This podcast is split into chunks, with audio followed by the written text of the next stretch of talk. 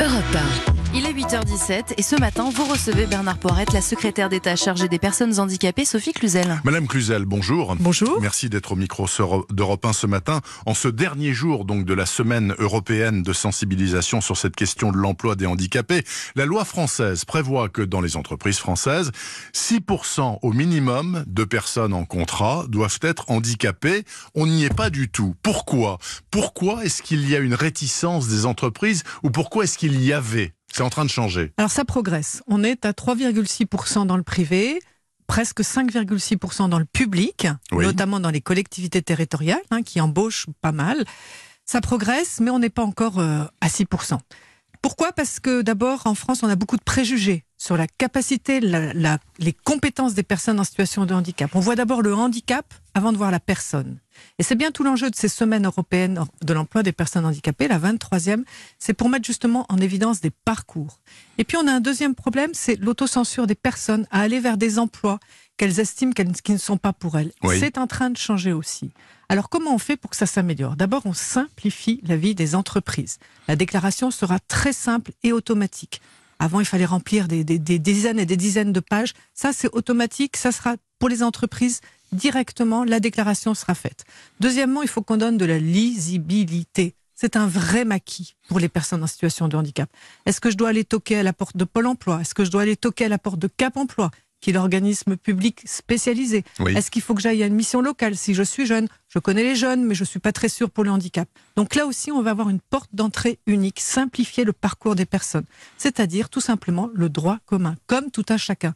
Avant d'être handicapé, vous êtes une personne qui cherche un boulot, qui va s'inscrire au, au chômage. Eh bien, là aussi, pareil, la même porte d'entrée pour tous. Ça va quand même simplifier énormément. Et puis, on fait de handicap un bonus. Parce qu'on bonifie toutes les formes de contrat, toutes les formes de... Dès qu'on met le pied dans l'entreprise, les entreprises pourront déclarer cela comme une, une, embauche, si vous voulez. Il y a une carotte financière? Mais oui, il faut absolument qu'on montre que embaucher une personne handicapée, c'est embaucher une compétence et c'est surtout être accompagné financièrement, être accompagné par des dispositifs lisibles, simples, simples. C'est le mot magique, la simplicité, parce qu'on a trop complexité.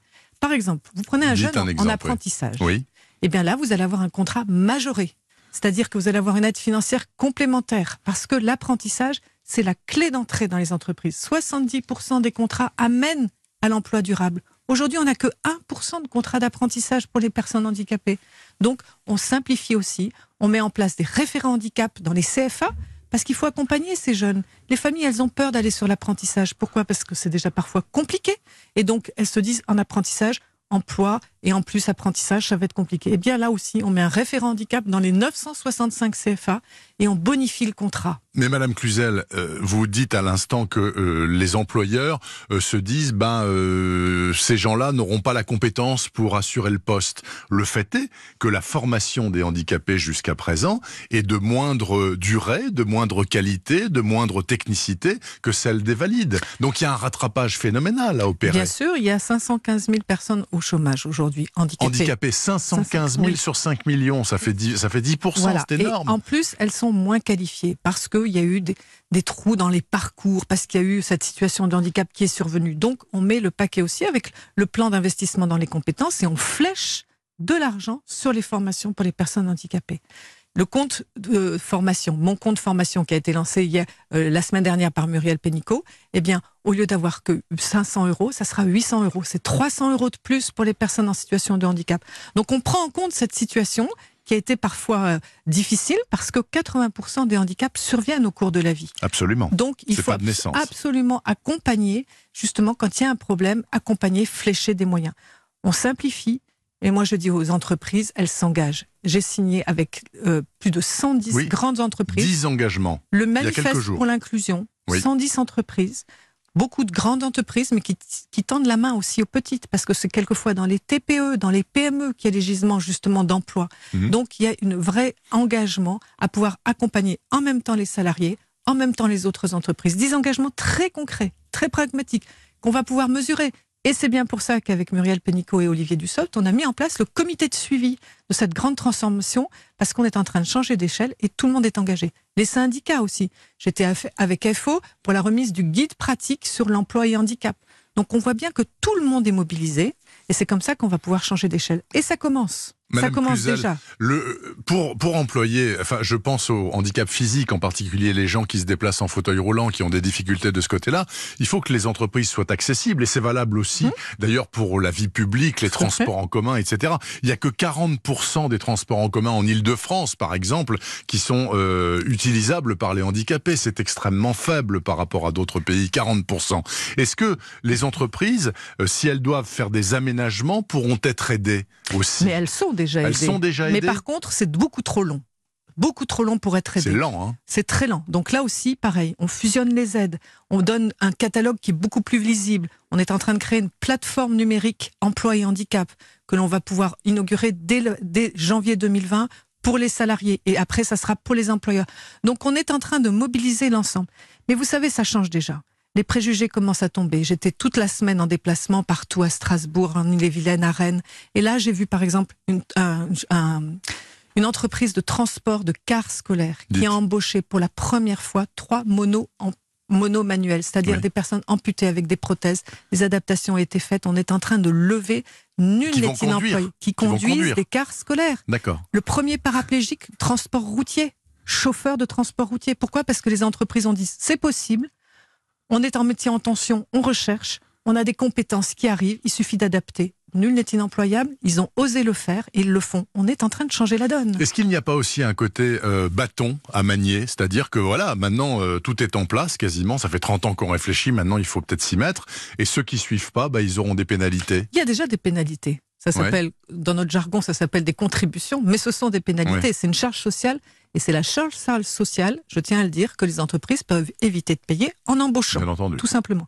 Donc il y a bien sûr un barème. Et si les entreprises ne font rien, ça va leur coûter cher mais ça leur coûte déjà cher. Donc ce que moi, ce que je veux, c'est pouvoir les inciter à faire, parce que c'est du plus, c'est du gagnant-gagnant pour tout le monde. Madame Cluzel, une dernière question. Euh, il y a le projet de revenu universel d'activité pour mhm. fusionner toutes les aides. C'est un maquis absolument monstrueux.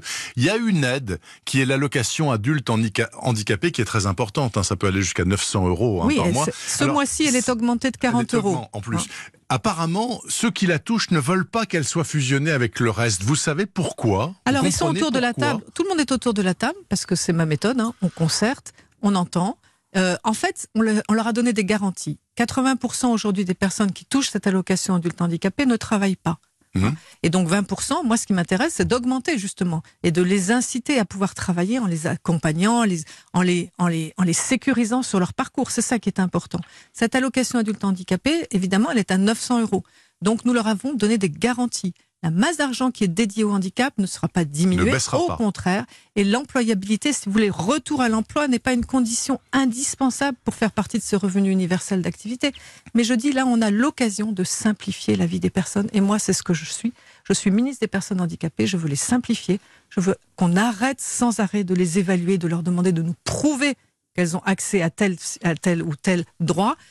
Ce sont des droits à vie que nous avons enfin donnés. Allocation adulte handicapé à vie pour les handicaps qui ne sont pas qui ne vont pas évoluer. Quand vous êtes doublement amputé, aveugle, trisomique, arrêtez de nous le dire. Maintenant, avant, c'était tous les deux ans, maintenant, c'est à vie. C'est comme ça qu'on change la donne aussi et qu'on redonne de la dignité aux personnes en situation de handicap parce que c'est ce qui m'intéresse avant tout. Mm. Qu'ils deviennent participants, citoyens à part entière et qu'on les regarde avec leurs compétences avant tout. Merci beaucoup Sophie Cluzel, donc la secrétaire d'État en charge des personnes handicapées, puisque ce dimanche est la dernière journée de la semaine européenne pour l'emploi des personnes handicapées. Et je veux que ce soit toute l'année. Voilà. Ça, ce serait idéal. Merci beaucoup, je vous souhaite un bon dimanche, madame. Vous pouvez réécouter cette interview sur europe1.fr, il est 8h25.